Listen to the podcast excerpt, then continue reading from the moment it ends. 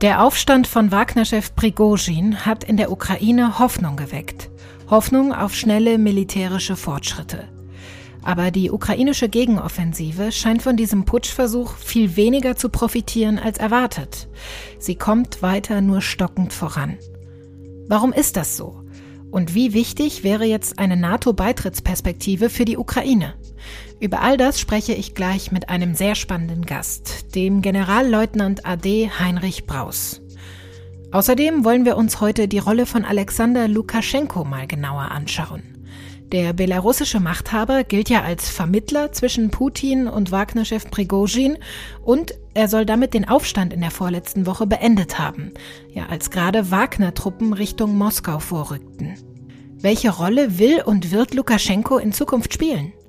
Auch das ist heute Thema im FAZ-Podcast für Deutschland an diesem Dienstag, den 4. Juli. An der heutigen Folge haben Jennifer Brückner und Katrin Jakob mitgearbeitet. Mein Name ist Sandra Klüber und ich freue mich sehr, dass Sie heute auch mit dabei sind.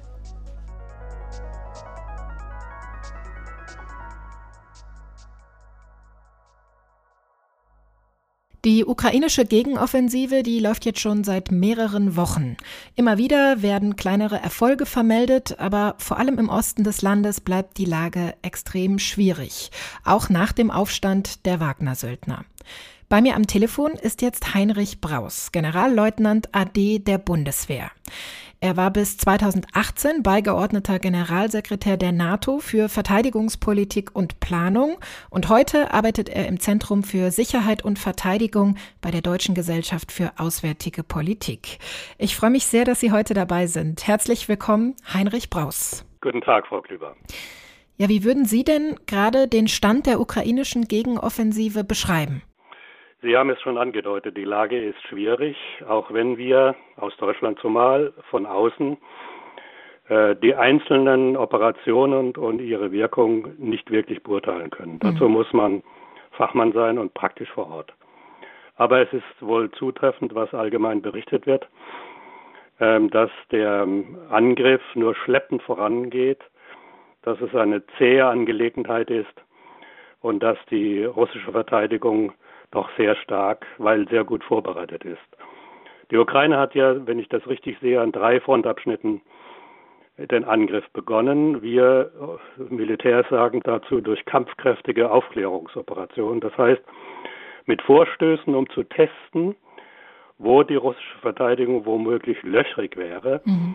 dort dann weiter vorzustoßen und in die Tiefe durchzubrechen.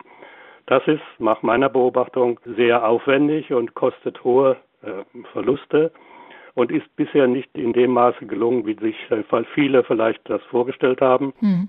Die russische Verteidigung wurde halt sechs Monate lang vorbereitet.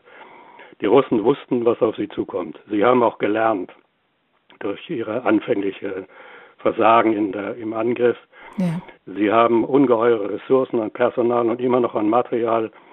Und sie haben den gesamte Frontabschnitt von mehr als 1000 Kilometer durch ein dichtes und tief gestaffeltes System von Gräben, Minenfeldern, vor allem Panzerhindernissen, Feldbefestigungen, alles gespickt mit Panzerabwehrwaffen, so vorbereitet, dass man als Angreifer nur langsam und unter hohen Verlusten vorankommt. Und das ist, glaube ich, der jetzige Stand.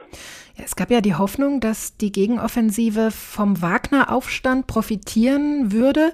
Warum hat sich denn diese Hoffnung nicht erfüllt bisher? Ich glaube, ich stimme Ihnen zu. Die Hoffnung, die ich auch geteilt habe, mhm. muss ich sagen, hat sich nicht erfüllt. Die äh, Ukraine, und ich sage es trotzdem wieder mit einem Vorbehalt, so genau wissen wir die Auswirkungen noch nicht. Aber die Ukraine hat bisher kein militärisches Kapital daraus schlagen können, nach meiner Beobachtung. Mhm.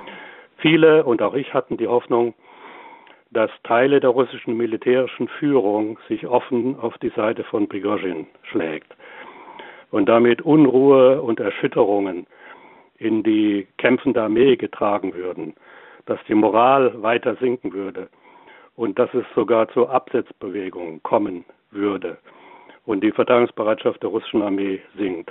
Und all das hat sich bisher nicht bewahrheitet und ich glaube nicht, dass es auch so kommt. Dafür ist die Meuterei einfach zu schnell abgeblasen worden. Wie ist denn gerade die Lage ja in der seit Monaten hart umkämpften Stadt Bachmut? Dort war ja die Wagner-Gruppe zumindest bis vor einigen Wochen besonders präsent. Ja, soweit ich das übersehe und gelesen habe, ist dort gerade der Angriff der Ukraine stecken geblieben. Mhm. Ähm, besonders, es war ja ein über Monate umkämpftes, äh, umkämpfte äh, Raum. Ja äh, mit viel Prestige auch auf beiden Seiten. Mhm. Also verbunden. ein hoher Symbolcharakter, ne? Hoher Stadt, Symbolcharakter. Ja. Die Russen wollten unbedingt durchbrechen, um die ganze, den ganzen Oblast in die Hand zu bekommen. Und die Ukrainer wollten auf jeden Fall verhindern, dass das passiert und haben alles daran gesetzt, auch in Vorbereitung ihres Angriffs die russische Armee dort abzunutzen und auch die Wagner-Truppe so weit abzunutzen, dass ihre Kampfkraft sinkt. Nun hört man, dass die Russen äh, zurückgeschlagen haben und den Angriff gestoppt haben. Es ist ein Hin- und Herwogen von wenigen Kilometern über lange Zeit und unter großem Blutzoll auf mhm. beiden Seiten, aber eben auch auf Seiten der Ukrainer. Ja, von ukrainischen Militärs hört man, dass die Gegenoffensive auch deshalb so stockend ist, weil Russland die Lufthoheit immer noch hat in der Ukraine. Ja. Würden Sie da mitgehen? Da gehe ich sofort mhm. mit. Die ukrainische Armee hat mit einem großen Manko zu kämpfen. Erstens ist es die eigene schwache Luftwaffe, die gerade bei einem Angriff aus militärischer Sicht unbedingt die angreifenden Kampftruppe am Boden durch sogenannte Luftnahunterstützung unterstützen müsste und zugleich auch in die Tiefe des Gefechtsfelds wirken müsste, um nachfolgende Reserven zu bekämpfen und vor allem auch die russische Luftwaffe, die die Luftüberlegenheit hat, mhm. über dem ukrainischen Gefechtsfeld zu schwächen. Das kann die Ukraine nicht. Wenn Sie mich persönlich fragen, haben wir versäumt im Westen, die westlichen Alliierten rechtzeitig, wie genau wie bei den Panzern, die Entscheidung zu treffen, sie mit ähm, Kampfflugzeugen zu unterstützen und rechtzeitig die Ausbildung und Vorbereitung dafür in die Wege zu leiten. Das Zweite sind, oder die, die äh, Luftüberlegenheit drückt sich, soweit ich das verfolgt habe, vor allem in Kampfhubschraubern aus, mhm. die die ähm, Kampftruppe der Ukraine massiv äh, behindern und treffen. Der dritte Punkt ist, dass die Ukraine zu wenig Luft, Flugabwehr und Luftverteidigungssysteme hat mhm. und durch die perfide russische Taktik ständig die Städte anzugreifen, zuletzt in Kramatorsk mit einem verbrecherischen Angriff auf eine Pizzeria, sind viele der Luftabwehrsysteme an den Städten gebunden und im Angriff bräuchte die Ukraine sie vorne. Ja, spannend, dass Sie das sagen. Sie haben gerade auch schon einen Luftangriff angesprochen. Es gibt wieder vermehrt Luftangriffe auf die Ukraine. Am Wochenende gab es auch wieder Drohnenangriffe auf die Hauptstadt Kiew. Und äh, Sie haben es gerade gesagt, äh, die Luftabwehrsysteme, die werden dringend gebraucht in der Ukraine. Da sind Sie auf einer Linie mit Präsident Zelensky. Der hat ja. sich gestern erneut für die deutschen Luftabwehrsysteme, die schon geliefert wurden, bedankt. Übrigens, ich habe heute mit Herrn Bundeskanzler Scholz gesprochen. Deutschland hat der Ukraine bei der Luftverteidigung auf sehr wirkungsvolle Weise geholfen. Die hervorragenden deutschen Iris-T-Systeme haben sich beim Schutz unseres Luftraums als sehr wirksam erwiesen. Wir haben auch sehr effektive amerikanische Patriots, die uns von Deutschland zur Verfügung gestellt werden. Die Ukraine ist für sie ebenso dankbar wie für die übrige wichtige Unterstützung. Gleichzeitig hat auch er aber nochmal erneuert den Wunsch nach weiteren hochwertigen Luftabwehrsystemen. Ist das gerade das Allerwichtigste, das, was es gerade am meisten braucht an ja, westlicher militärischer Unterstützung? Ich würde sagen, ja. Es ist wahrscheinlich aus technischen Gründen nicht möglich, auch wenn die Entscheidung morgen getroffen würde, die Ukraine rasch mit modernen Kampfflugzeugen, zum Beispiel F-16, zu unterstützen. Insofern ist tatsächlich Luftverteidigung, Luftverteidigung, Luftverteidigung die höchste Priorität auch für die Unterstützung. Nun ist es so, dass wir in der NATO, im Westen, in Europa selbst ein großes Defizit an Flugabwehr- und Luftverteidigungssystemen haben, mhm. weil in den letzten 20 Jahren die NATO sich auf Krisenreaktionen im internationalen Raum, in Afghanistan, auf dem Balkan konzentriert hat und dort hatte der Gegner keine Luftüberlegenheit. Mhm. Da brauchte man weder Gepard noch Patriot noch Iris. Wir haben zwei Iris-T geliefert, vier kommen noch. Ähm, dazu hat sich Deutschland verpflichtet. Wir haben 34 Gepard-Panzer geliefert und es kommen 15, dann nochmal 30 bis zum Ende des Jahres. Das ist ein enormer Schluck aus der Pulle. Dafür verdient aus meiner Sicht Deutschland große Anerkennung. Und wir haben das Patriot-System. Davon mhm. haben wir auch zu wenig. Und wir müssten eigentlich alle Anstrengungen unternehmen, im gesamten Westen und in, bei allen Ländern, die über Patriot-Systeme und Raketen verfügen, die Ukraine damit zu unterstützen, auch wenn es auf Kosten der eigenen Ausrüstung geht. Aber man muss erkennen, die Ukraine verteidigt nicht nur sich selbst, sondern durch ihre Verteidigung gegen Russland auch NATO-Europa. Hm, und gleichzeitig arbeitet ja auch äh, die NATO an einem gemeinsamen Luftabwehrsystem ja. ne, in, in Europa. Genau. Und vor allem durch die deutsche Initiative, mhm. die European Sky Shield Initiative. Ja, genau. Das ist die richtige Initiative, die jetzt mit Kraft umgesetzt werden muss, damit der äh, Raketenabwehr und Luftverteidigungsschirm über NATO-Europa wieder entsteht. Im mhm. Moment ist er löchrig. Ja. Wagner-Chef Prigozhin, der soll sich ja seit dem Putschversuch in der vorletzten Woche in Belarus aufhalten und ähm, Satellitenbilder zeigen jetzt auch, dass er dort offenbar große Militärlager errichten lässt. Die Ukraine hat darauf auch schon reagiert und will ihre Grenze zu Belarus besser schützen. Wie schätzen Sie das denn ein? Bildet sich da gerade eine neue, eine zusätzliche Front im Norden der Ukraine? Also die Gefahr einer Front, einer zusätzlichen Front im Norden war immer schon gegeben. Denn wenn man auf die Karte guckt, liegt das für einen Operateur und Strategen eigentlich nahe. Mhm. Aus russischer Sicht, wenn man einen Verbündeten hat, der von einem abhängig ist, dass man als Putin dann versucht, die ukrainischen Kräfte weiter so weit auseinanderzuziehen durch einen, eine Bedrohung einem, und, und einen möglichen Angriff im Norden. Das ist nicht geschehen. Ich kann nur sagen, Gottlob. Ich glaube, weil Lukaschenko alles versuchen wird, sein Land und seine Armee aus dem Krieg herauszuhalten. Denn diese Armee ist äh, nicht gut ausgerüstet, hat keinerlei Erfahrung und er kann sich ihrer nicht sicher sein. Nun ist Wagner da. Ob der dort bewusst auch hin verlegt wurde, also mhm. die Truppe mit Prigozhin an der Spitze, um sozusagen die Speerspitze einer, einer nördlichen Bedrohung darzustellen. Weiß ich nicht. Ich persönlich glaube es nicht. Denn mhm. auch Lukaschenko kann sich Prigoschins nicht sicher sein. Mhm. Aber es ist eine zusätzliche militärisch erfahrene, gut ausgerüstete Kampfkräftekapazität, die der NATO gegenüberliegt, vor allem den baltischen Staaten. Und zusammen mit den Nuklearraketen, die Putin jetzt in, in, der, in, in Belarus aufstellt, ist natürlich dadurch die Bedrohung für allen für das Baltikum gewachsen. Herr Braus, Sie waren ja bis 2018 selbst ein hochrangiger NATO-Mitarbeiter, auch beigeordneter Generalsekretär für Verteidigungspolitik und Planung. Nächste Woche beginnt der NATO-Gipfel in Vilnius, der schon lange mit Spannung erwartet wird.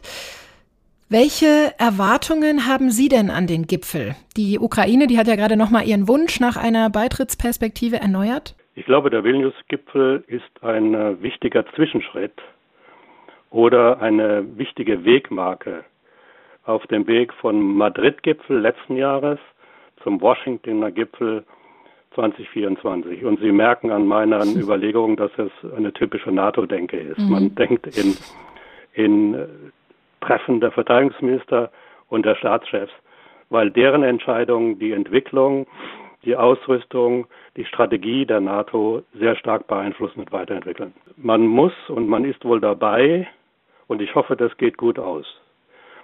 Eine Formel für eine äh, Erklärung, NATO-Ukraine-Erklärung zu finden, mhm. die ganz klar die weitere Unterstützung, vor allem die militärische Unterstützung, auch mit den Systemen, die wir gerade besprochen haben, für die Ukraine anspricht und die äh, sicherstellt, dass sich die Alliierten zu einer weiteren Unterstützung der Ukraine, solange es wirklich nötig ist, das ist lange, diese Unterstützung aufrechterhalten. Dann ist es die Frage der NATO-Erweiterung und jeder hat wohl mitbekommen, dass sich da die Alliierten uneins sind.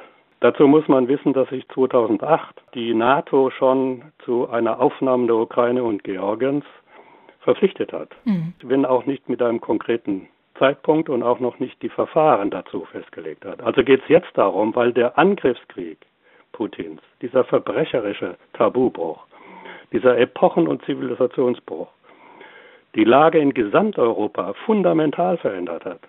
Nicht nur die der Ukraine, sondern auch unsere. Geht es jetzt darum, eine Formel zu finden, die nicht hinter die Bukarest-Formel zurückfällt, mhm. nämlich Ukraine and Georgia will become NATO members. Und eine klare Verpflichtung der NATO-Staaten zur Aufnahme der Ukraine zu formulieren. Allerdings wahrscheinlich nicht sofort, denn die NATO hat nie Staaten aufgenommen, die äh, Konflikte oder äh, Spannungen mit Nachbarstaaten haben. Und die Aufnahme der Ukraine jetzt in die NATO auch die NATO in den Krieg gegen Putin involvieren würde, das will keiner. Und ich weiß, wie schwierig das ist, diese Balance in der Formulierung zu finden. Mhm. Das ist eine hochkomplizierte diplomatische Aufgabe, mhm. aber das können die Diplomaten. Und ich hoffe, dass das klappt. Ja. Also wenn ich Sie mal kurz zusammenfassen darf, erwarten Sie ja mit Blick auf die Ukraine keine Meilensteine, sondern eher kleine Zwischenschritte bei diesem Gipfel in Litauen. Ja. Ähm, Verteidigungsminister Pistorius, der hat ja in der vergangenen Woche relativ überraschend angekündigt, in Litauen doch eine komplette Bundeswehrbrigade, also 4000 Soldaten, ähm, dauerhaft zu stationieren, um die Ostflanke der NATO zu stärken. Wir haben es vorhin schon angesprochen, Wagner-Chef Prigozhin, der hat sich ja nach dem Putschversuch mutmaßlich nach Belarus abgesetzt. Das ist ein direktes Nachbarland von eben Litauen, Lettland und Polen zum Beispiel, alles NATO-Länder. Wie groß ist denn da gerade die Nervosität in der NATO? Und sehen Sie da einen direkten Zusammenhang, dass diese Ankündigung von Pistorius im Zusammenhang eben auch mit diesem Putschversuch und seinen Folgen steht? Das will ich nicht ausschließen, obwohl ich vermute, äh, dass die Entscheidung erstens politischer Natur ist. Mhm, das war ja auch eine Forderung, die Litauen schon ja. ganz lange formuliert hat, ne? Genau. Ähm, Litauen, wenn ich das so salopp sagen darf, liegt uns ja seit Jahr und Tag in den Ohren, mhm. dass sie sehr viel mehr deutsche Truppe dort haben wollen. Aus ihrer Sicht völlig verständlich. Wir sind ja auch die Nation, die die äh, sogenannte Battle Group, den multinationalen Gefechtsverband von rund 1600 Mann und Frauen, in Litauen anführt. Ich will nicht sagen, wir sind Schutzmacht, aber wir sind Litauen verpflichtet. Insofern war die Entscheidung, die Minister Pistorius verkündet hat, zwar eine Überraschung, auch für mich. Trotzdem ist die Entscheidung völlig richtig und ich unterstütze sie aus vollem Herzen, denn es stärkt die Vorneverteidigung und damit die Abschreckungsfähigkeit der NATO in einer besonders exponierten Region. Das Baltikum wäre bei einer Bedrohung durch Russland in der Zukunft die verwundbarste Region hm. von NATO-Europa. Und der Zeitpunkt war wahrscheinlich aber auch kein Zufall, oder? Es liegt eigentlich als Überlegung schon seit Jahr und Tag auf dem Tisch. Hm. Es war nur eine Frage, wann man das tut. Und vielleicht genau. war es tatsächlich die Ereignisse in Russland ähm, der letzte Tick, der dann die Entscheidung befördert hat. Hm von Vilnius, wo der NATO-Gipfel ja nächste Woche stattfinden wird, ähm, sind es gerade mal, ich habe das extra nachgeschaut, 35 Kilometer bis zur belarussischen Grenze. Ja. Hat das konkrete Auswirkungen auf den Gipfel, das alles, oder ist das eher nur eine symbolische Bedrohung, die doch dann sehr nahe ist?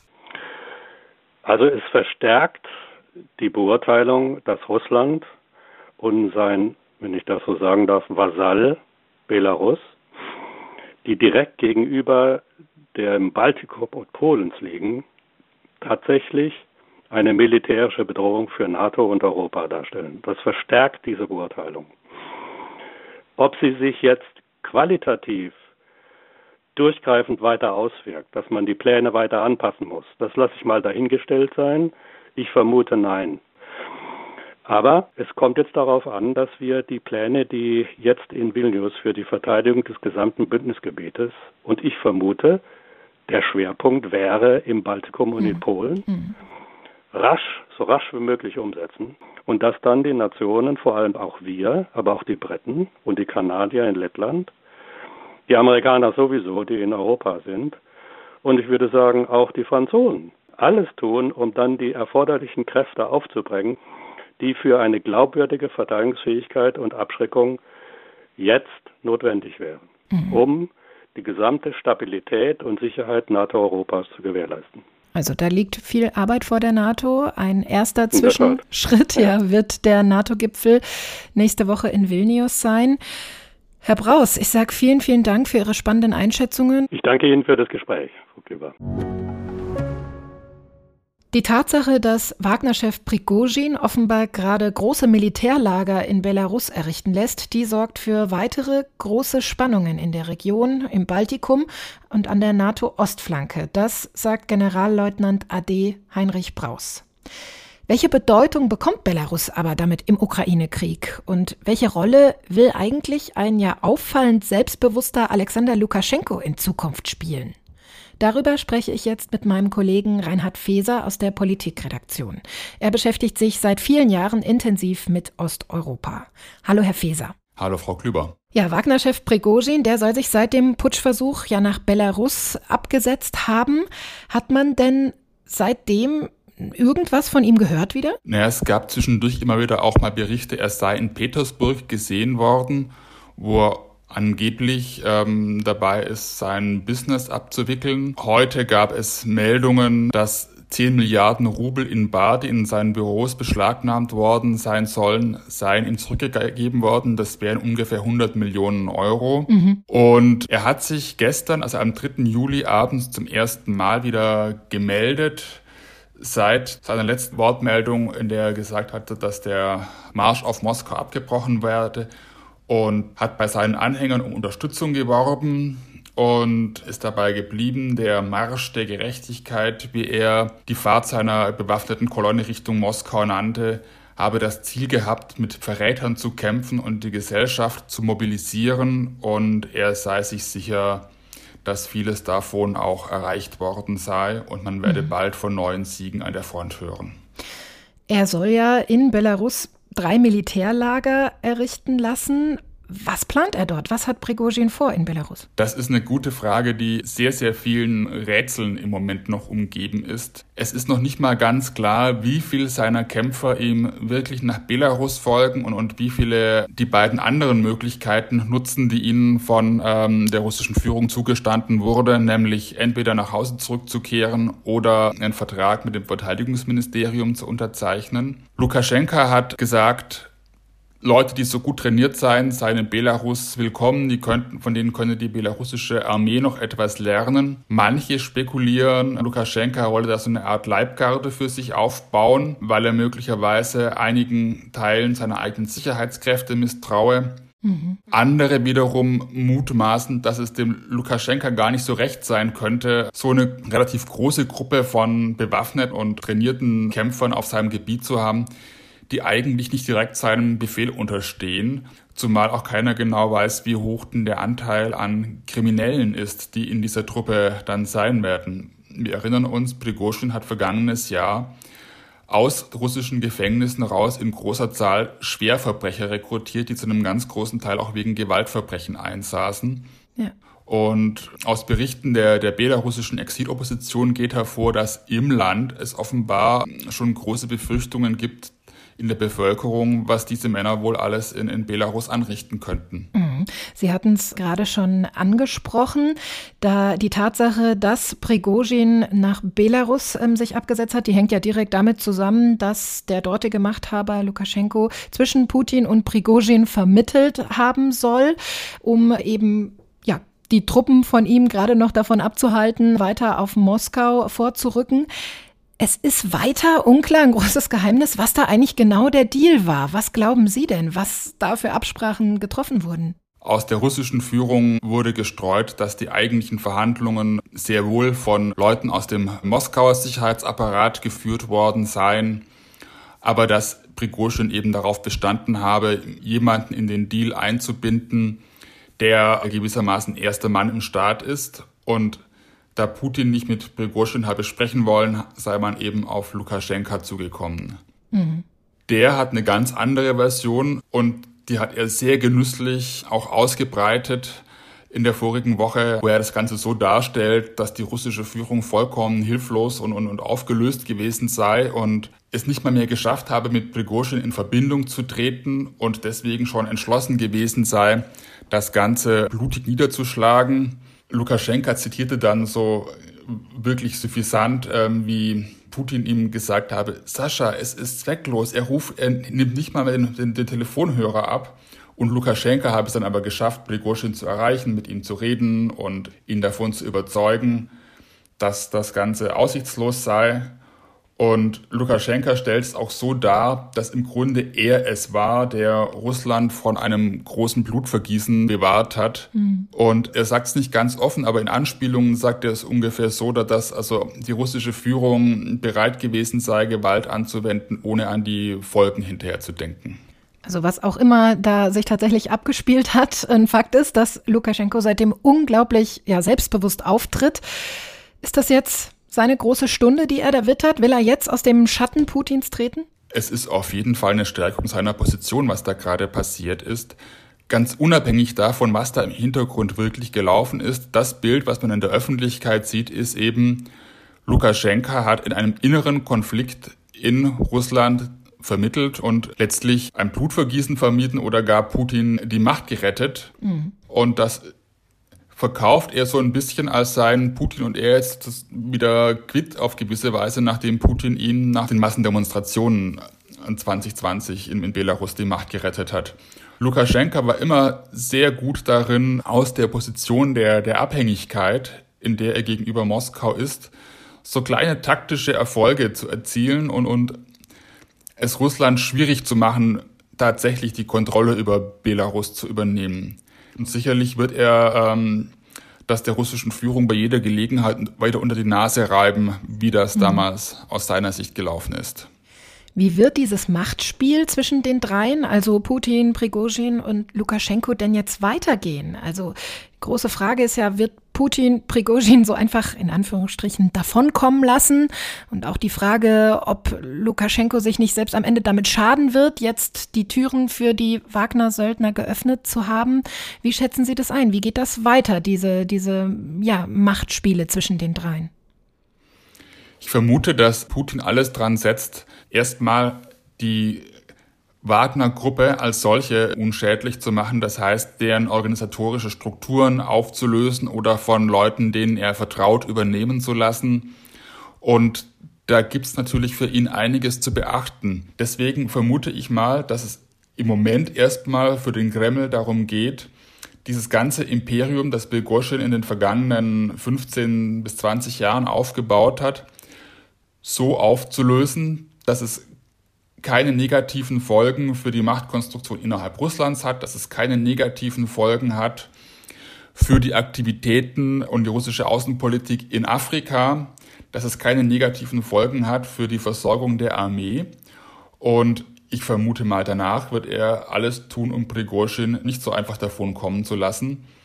Denn er hat ihn ja als Verräter bezeichnet und Putin hat äh, bei verschiedenen Gelegenheiten gesagt, er könne, viel, könne vieles verzeihen, Verrat aber nicht. Mhm. Deswegen vermute ich mal, dass, dass Prigozhin schon um sein Leben fürchten muss. Ja. Aber ich vermute mal auch jemand wie er, der in der kriminellen ähm, Welt der 90er Jahre in, in Petersburg gestellt worden ist, dass er auch ähm, sich überlegen wird, was er dagegen unternimmt. Wir können gespannt sein, was wir in den nächsten Tagen und Wochen von ihm hören werden. Mhm. Ja, und man darf ja auch gespannt sein, was man in den nächsten Tagen und Wochen von Putin hören wird. Denn wenn ich nochmal auf sein Dilemma zu sprechen kommen darf, das könnte man also so zusammenfassen, dass er nicht mit und nicht ohne die Wagner-Gruppe kann im Moment. Das ist ein ziemlicher Spagat, oder? Ja, also er kann sicherlich mittelfristig ohne die Wagner-Gruppe. Das eigentliche Dilemma für Putin ist aber, dass er nicht schwach aussehen darf und, und er sah ja an diesem einen Samstag der des Aufruhrs wirklich sehr schwach aus und in der Vorgeschichte im Grunde auch, denn die Eskalation des Konflikts zwischen Prigozhin und Shoigu hat sich über Wochen hingezogen. Putin hat nichts dazu gesagt, hat das alles laufen lassen und sich erst geäußert, als es eigentlich schon zu spät war und musste dann auch noch sehen, dass seine Sicherheitskräfte dem Prigozhin und seinen Leuten erstmal nichts in den Weg gestellt haben, mhm. wohl abwartend, wer denn am Ende gewinnen wird. Und für ihn ist, glaube ich, die Hauptaufgabe jetzt zu zeigen, dass er der weiter der starke Mann in Russland ist, dass er die Zügel in der Hand hält und er muss versuchen, diese Fiktion aufrechtzuerhalten, da dass die Gesellschaft, die Bevölkerung in diesen schweren Stunden wie ein Mann hinter ihm gestanden habe. Alles, was wir gesehen haben, spricht vom Gegenteil. Die Menschen waren einfach weder für noch gegen ihn, haben einfach abgewartet. Und ich vermute mal, wir werden mehr solcher Auftritte wie in den vergangenen Tagen sehen, wo er mit Leuten spricht, die ihm zujubeln und, und sich, wo er sich volkstümlich gibt. einfach um dieses Bild zu erzeugen, dass die Gesellschaft geschlossen hinter ihm stehe. Mhm. Und um eben einfach diese Schwäche, die er mit dem Putschversuch gezeigt hat oder die er im Zusammenhang mit dem Putschversuch gezeigt hat, wieder wettzumachen.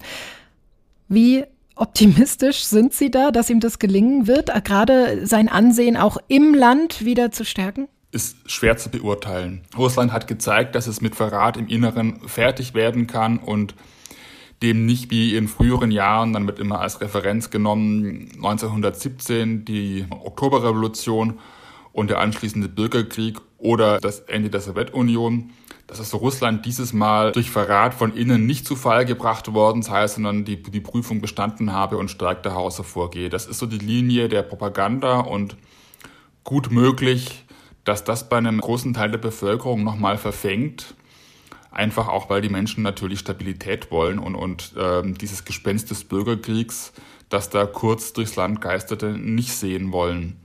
Die andere Frage ist, wie sich das in den Eliten auswirkt. Mhm. Oder in, bei denen, die, die tatsächlich auch in Machtpositionen sind, über Machtressourcen verfügen. Ob er da das Bild, dass er der starke Mann ist, der alles unter Kontrolle hat, so schnell wiederherstellen kann, das wage ich zu bezweifeln. Also sein Regime hat auf jeden Fall Risse bekommen und wie schnell diese Risse größer werden oder ob er es nochmal schafft, sie zu kitten, das werden wir sicherlich jetzt nicht, nicht sofort in den nächsten zwei, drei, vier Wochen sehen, aber wir werden das sicherlich im Laufe des Jahres ein deutlicheres Bild davon bekommen. Das kann so und so ausgehen, wobei meine Vermutung ist eher, dass das doch eine nachhaltige Schwächung seiner Herrschaft ist. Das wird uns also noch eine Weile beschäftigen. Dieser eintägige, dann doch abgewendete Putsch der Wagner-Gruppe, der wird noch sehr lange nachwirken, sagt mein Kollege Reinhard Feser.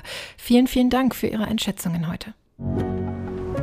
Wir haben auch heute hier im Podcast für Deutschland wieder viel von den Grausamkeiten des Ukraine-Krieges gehört, die so oft gesichtslos bleiben. Auch über den schweren Raketenangriff vor einer Woche auf Kramatorsk im Osten der Ukraine haben wir kurz gesprochen. Dabei wurde auch die ukrainische Schriftstellerin Viktoria Amelina schwer verletzt. Jetzt ist sie am Wochenende gestorben und damit das 13. Todesopfer des Angriffs mit 37 Jahren. Ich möchte Sie heute mit einem kurzen Gedicht von Viktoria Amelina verabschieden. Luftalarm im ganzen Land. Es werden alle gleichzeitig zur Erschießung geführt, dabei nur auf einen gezielt, meistens auf den am Rande. Heute bist das nicht du. Entwarnung.